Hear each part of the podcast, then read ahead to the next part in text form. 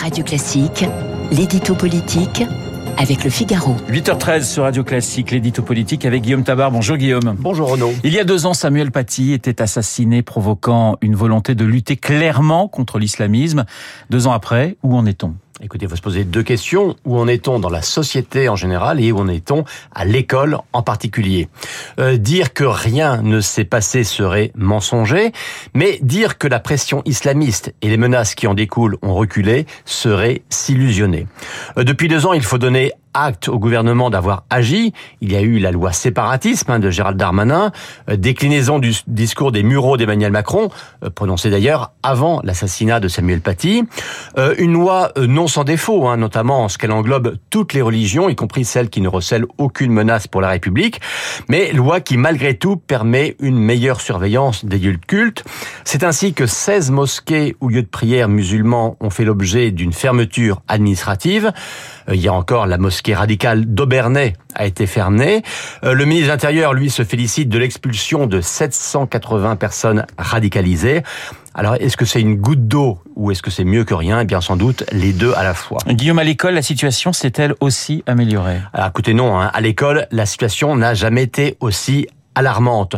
On a beaucoup parlé ces jours-ci de la lettre reçue dans un lycée d'Evry-Courcouronne votre prof d'histoire géo, le sale juif, doit arrêter de faire le malin. On va lui faire une Samuel Paty. C'est clair. Exemple choc, mais exemple, hélas, pas isolé. En Alsace, hein, c'est une famille qui vient à la sortie de l'école menacer un prof qui avait osé parler des caricatures de Charlie. Euh, depuis quelques mois, on recense une explosion de ce qu'on appelle les atteintes à la laïcité à l'école, à travers notamment le port de vêtements religieux ou jouant un peu avec la définition euh, des abayas, des camises, des bandanas, etc. Euh, clairement, hein, on teste la résistance des établissements. 313 atteintes à la cité ont été relevées dans les établissements scolaires pour le seul mois de septembre. Alors, atteinte à la laïcité, c'est quand même une expression très pudique pour dire clairement des pressions ou des provocations islamistes. Et quand on dit ailleurs que ça se passe bien, eh bien, c'est souvent en fermant les yeux pour avoir la paix. On ferme les yeux sur les absences au cours de sport. On renonce à organiser des contrôles pendant le ramadan, etc. L'État constate aussi une progression des cours en ligne assurés depuis des pays étrangers. Et si l'on essaye de surveiller les prêches dans les mosquées, eh bien personne ne peut contrôler les vidéos sur TikTok qui font un tabac chez les jeunes. Euh, vous le voyez, le prosélytisme islamique est loin, très loin de ralentir. Quelle est la réaction du ministre Papendiaï face à cette situation?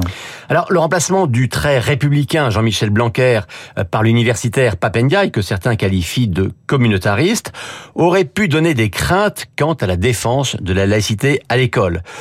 Il est longtemps resté très prudent, mais ces jours-ci, il a rappelé fortement que la laïcité n'était pas négociable à l'école. Mais il y a quand même beaucoup de prudence dans ses propos, sans doute par souci de ne pas jeter de l'huile sur le feu. Mais dire comme il le fait dans le monde, la République est plus forte que TikTok, c'est bien, mais c'est quand même peut-être un peu court. Alors, dans quelques jours, hein, le 19 octobre, Emmanuel Macron sera à la mosquée de Paris pour le centième anniversaire de cette mosquée. Il devrait y prendre la parole. Disons que dans ce climat actuel, un nouveau discours des Mureaux serait le bienvenu. L'édito politique signé Guillaume.